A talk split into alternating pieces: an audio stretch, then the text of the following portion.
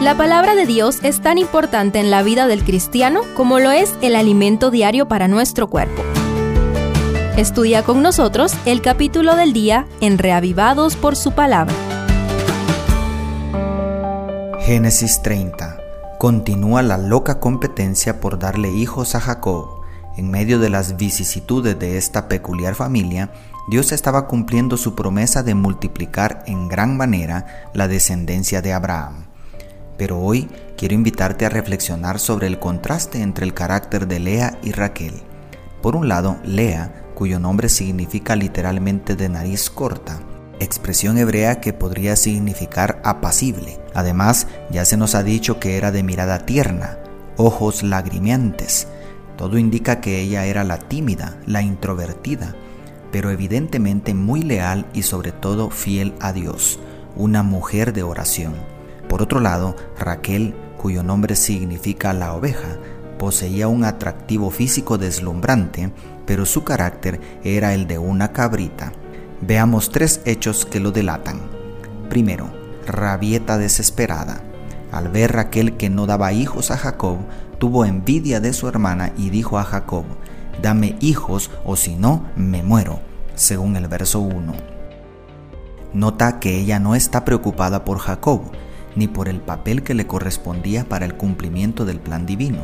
Su única motivación para tener hijos era la envidia contra su hermana, y la manera de afrontar la situación de la esterilidad tampoco es muy madura que digamos.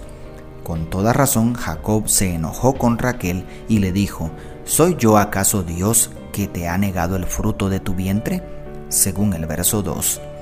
Un sutil reproche a su falta de fe. Ante tal situación, no era la manera y la persona con quien debía hablar. ¿A quién acudes tú cuando tienes un problema sin solución? Segundo, repartiendo al marido. Entonces ella le dijo, aquí está mi sierva Bilja, llégate a ella y dé a luz sobre mis rodillas, así yo también tendré hijos de ella, según el verso 3. La envidia contra su hermana y el deseo de ponerse a la par en la competencia la llevó a cometer otro grave error, entregar a su esposo en los brazos de una tercera mujer. Si estar compartiendo el amor de su marido con su hermana era la verdadera causa de todos sus sufrimientos, ¿qué sentido tenía repartir al hombre entre más mujeres?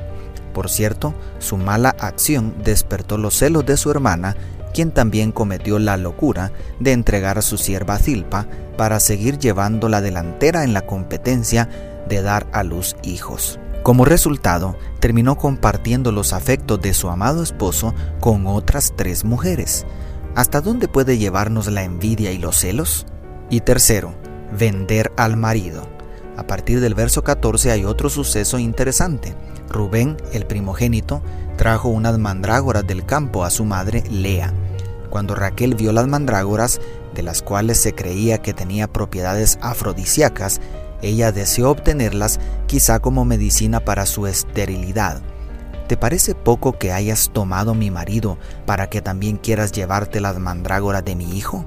Fue la respuesta de Lea en el verso 15. Y allí mismo responde Raquel, pues dormirá contigo esta noche a cambio de las mandrágoras de tu hijo. ¿Te imaginas el ambiente que se respiraba en esa casa? Lo cierto es que, como dice Lea en el verso 16, literalmente alquiló a su marido por unas mandrágoras. No solo es el hecho de hacer un mal negocio como Esaú, sino la superstición que está de fondo, Tomar decisiones fundamentadas en ridículas supersticiones no es cosa de gente que cree en el Dios verdadero. Para finalizar, los últimos versículos relatan de qué manera negoció Jacob su primer salario después de 14 años de abuso laboral de Labán. Definitivamente, Raquel había heredado de Labán algunas características. ¿Qué heredaste tú de tus padres? Dios puede transformarte. Dios te bendiga, tu pastor y amigo Selvin Sosa.